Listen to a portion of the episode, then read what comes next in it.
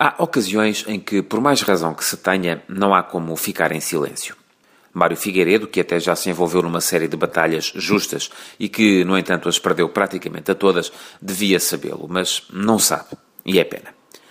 Se pensarmos bem, o Presidente da Liga tem toda a razão quando critica o secretismo à volta da arbitragem, o facto de ninguém saber razões para as nomeações ou as classificações. E tem razão quando diz que não sabe o que se ganhou com a transferência do setor da Liga para a Federação Portuguesa de Futebol ou o que se ganhará quando e se os árbitros passarem a ser profissionais. Ainda que também pudesse ter razão se dissesse que não entendia o que se perdera, porque a verdade é que isso é rigorosamente igual ao litro. O que me parece ao mesmo tempo bizarro e sintomático é que tudo isto seja dito pelo Presidente da Liga, por quem mais devia fazer em nome da proteção do negócio do futebol em Portugal.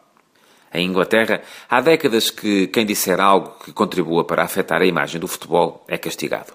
Em Portugal, é o presidente da Liga que critica publicamente o sistema da arbitragem, que afeta a credibilidade dos resultados e lança gasolina na fogueira que mais gente afasta dos estádios. Mário Figueiredo até pode achar que isso não importa, que na estratégia de tomada do poder há sacrifícios a fazer ou que os reveses que sofreu nas suas lutas chegam para justificar a política de terra queimada.